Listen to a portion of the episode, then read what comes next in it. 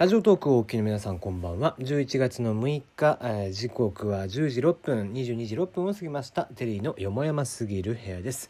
いかがお過ごしでしょうか？テリーです。この番組は僕が個人的に気になる情報ニュース話題などから、えーピックアップしてきましてコメントをしていこうという番組です。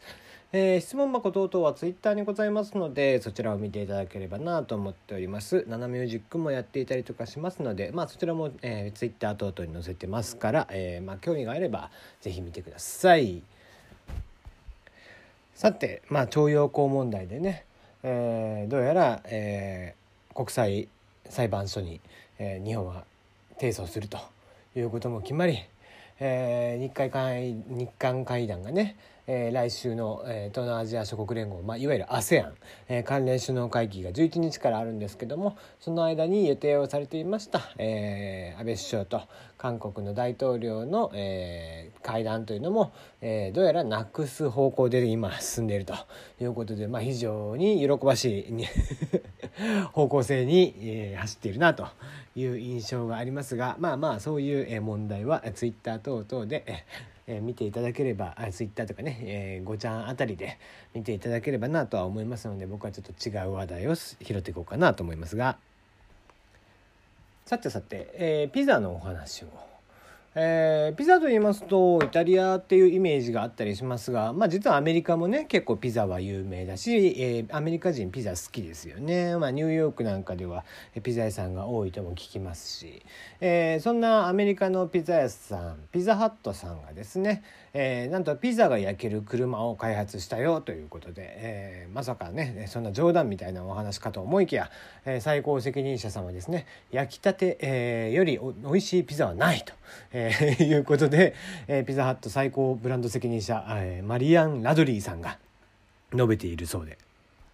普通ねこうなんだろう移動販売車みたいなんだとさあのトラックみたいなのを思い浮かべるじゃん。じゃなくてなんだろうこれ四輪車みたいななんかジープみたいな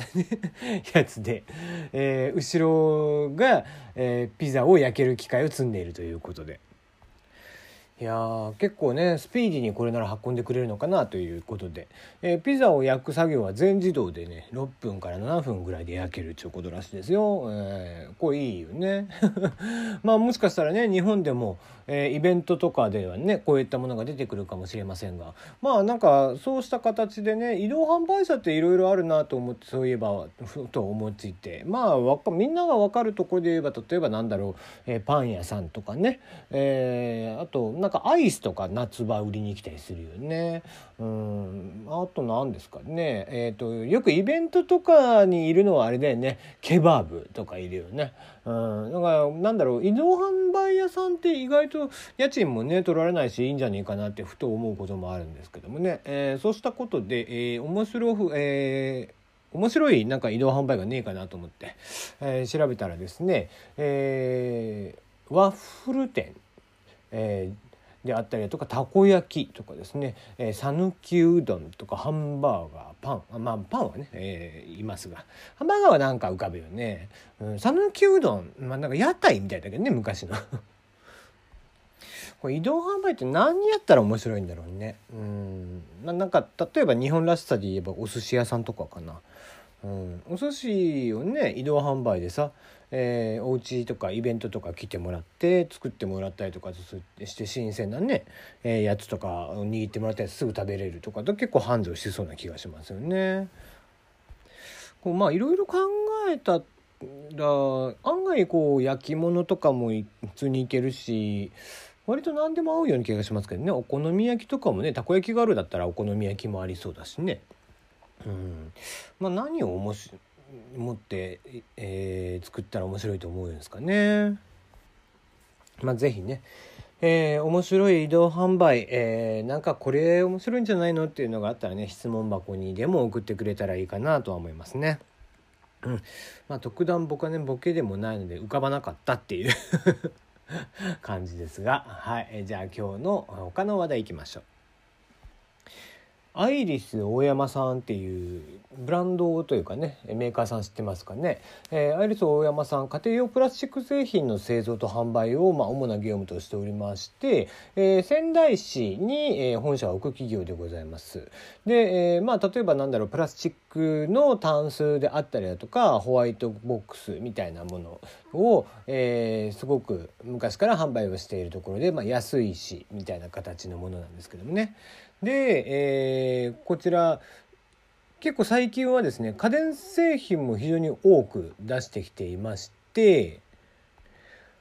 例えばですね僕も前使ってましたけど掃除機とかもう炊飯器電子レンジなんかもあるしまあいわゆる洗濯機なんかもあってもうちょっと思いつく家電製品は普通にもう出てきています。まあテレビなんかもあるしね、えー、そんなアイリス大山さんが、えー、いよいよ 4K 対応のテレビも販売ということで 4K 対応が7万9800円から、えー、サイズがですね65型55型49型43型。65型で 4K 対応テレビが14万8,000円。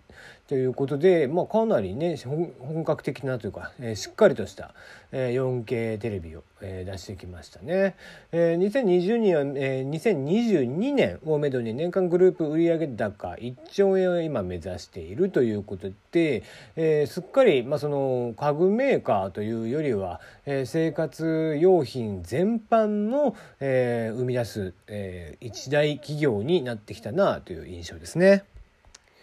いやすごいですね売上高2015年の段階でもう単体1100億円連結で3030億ということでまあ今でもどれぐらいあるんだろう？5000億ぐらいあるのかな？うんえーまあ、ちなみに資本金は1億円に抑えていて、えー、一応中小企業扱い。うん、なんだろうなある程度さ売上をさちょっとた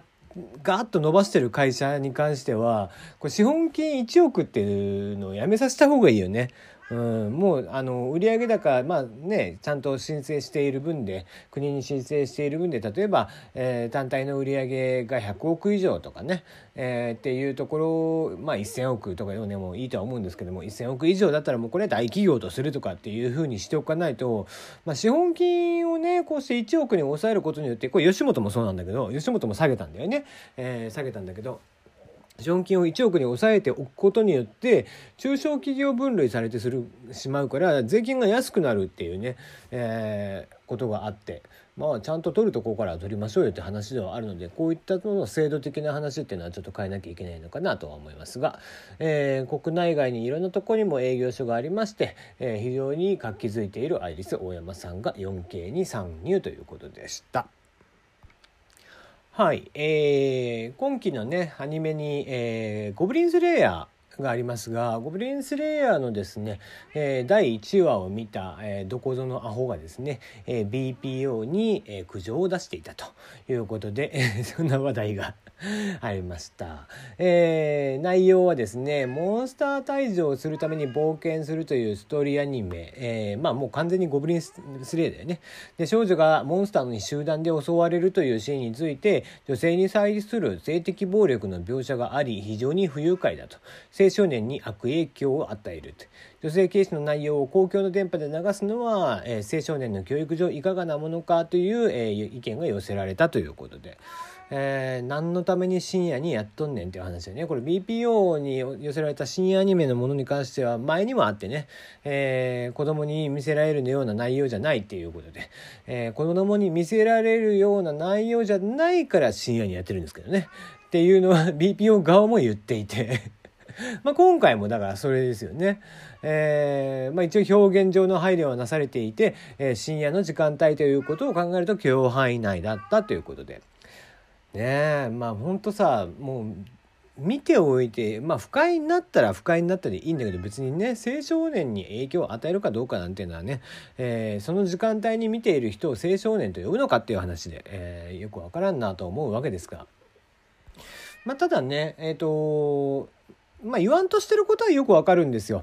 えー、やっぱりそのアニメとか、えドラマとかの影響っていうのはやっぱりいろんなところにあって過去にも例えば無差別犯罪とかが起こった時とかね、えー、どうしてもあのアニメがとかって関連付けされてみたりだとか、えー、バスジャック事件なんかもそうだったよね、えー、とかそういうのもあってやっぱり、えー、アニメであったりドラマであったりっていうそのまあ、フィクションが、えー、ノンフィクションに食い込んでくるみたいなことは多々あるわけで、えー、そういうことを考えるとやっぱりその表現の自由とはいええー、どこまでじゃあマスのメディアで表現をしていくのかっていう話にはなってくるんですよね。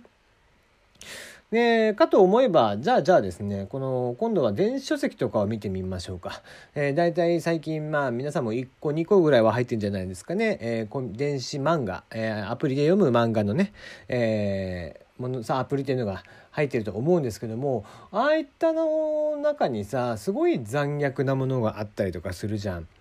であれは僕は良くないなと思うんですよね。うんまあ正直なんだろうな、えー、雑誌に載せれるクオリティではないからのああいうところでやってるんですけど、まあ、表結局ああいうものを紙媒体でやってしまうと、えー、いろいろなところに調整を効かせなきゃいけないから、えー、ネットのしかもアプリの方だとわり、えー、かし表現が荒っぽいものであったり残虐なものであったりっていうのが OK っていう勝手な見解をしているんですよね。うん、でも、えーなんだろうな残虐なものってさ決してポジティブな感情は生まないんだよね。せいぜい、えー、スカッとしたとかそんなレベルでしょ。うん。だからそういったその、えー、人のこう負の感情を刺激していくようなものっていうのを、えー、単純に、まあ、PV がつくから、えー、やたらめったら採用していくっていうのはいかがなものかなというのは正直に思うがかな。コンテンツに携わる携わってきた人間からするとやっぱり人はこうしたその作品であったりコンテンツを見た上で幸せな気持ちになってほしいというのが先立ってって当たり前で、えー、PV 数が稼げるからっつってやたらと残虐なものであったりとか怖いものっていうのばかり優先されるのはちょっとおかしいんじゃないかなとは日々思っていますね。じゃあまた明日。